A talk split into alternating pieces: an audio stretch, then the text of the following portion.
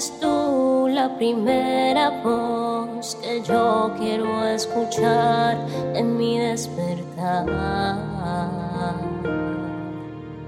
Mi primera cita tú.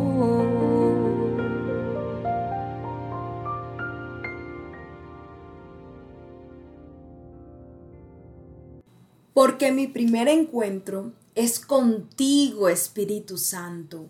Dios te guarde y te bendiga en este día. Agradezco el privilegio que nos da de un nuevo día, de un nuevo amanecer con Él, donde nos sigue saciando el hambre y sed por su palabra que muchos tenemos. Y como lo dice Él, bienaventurados los que tienen hambre y sed, porque estos serán saciados. Mi nombre es Isabela Sierra Robles y te doy la bienvenida a un nuevo tiempo devocional.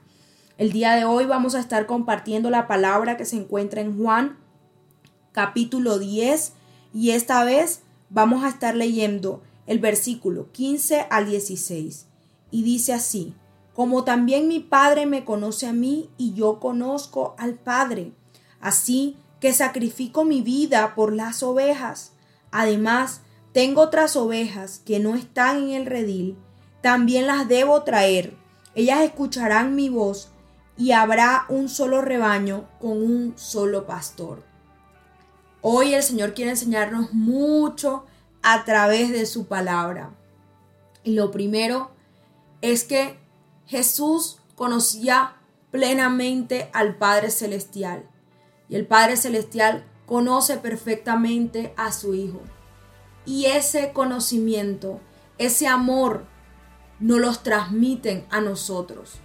Porque así como Dios tiene pleno conocimiento de su Hijo, así el buen pastor Jesucristo ha demostrado que tiene pleno conocimiento de nosotros, que somos sus ovejas. A Él no se le escapa ningún detalle de tu vida.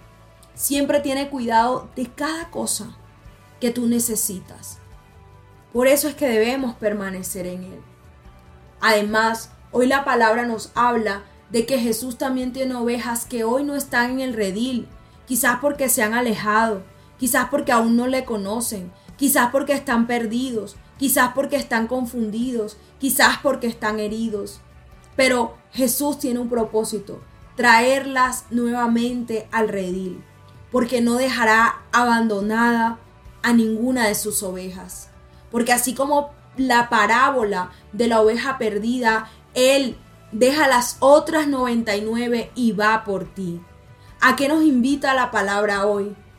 A que vuelvas al redil. Si quizás eres tú que has tenido una herida, que has tenido tropiezos y que eso te ha alejado, vuelve a la presencia de tu buen pastor. Vuelve al redil. Vuelve al único lugar donde hay delicados pastos, Vuelve al único lugar donde encontrarás paz. Vuelve al único lugar donde tienes todos los cuidados que tú necesitas para tu proceso de sanidad. Vuelve a encontrarte con Él, porque Él está dispuesto a buscarte donde quiera tú estés para traerte y que todos seamos un solo rebaño, que todos seamos parte de la gran familia de Dios. Él está dispuesto a buscarte. Él tiene los brazos abiertos, no importa cuánto hayas fallado, no importa cuánto te hayas caído, no importa cuánto te hayas reprochado. Él no hace memoria de tu pasado y te entrega una vida nueva. Dios te bendiga.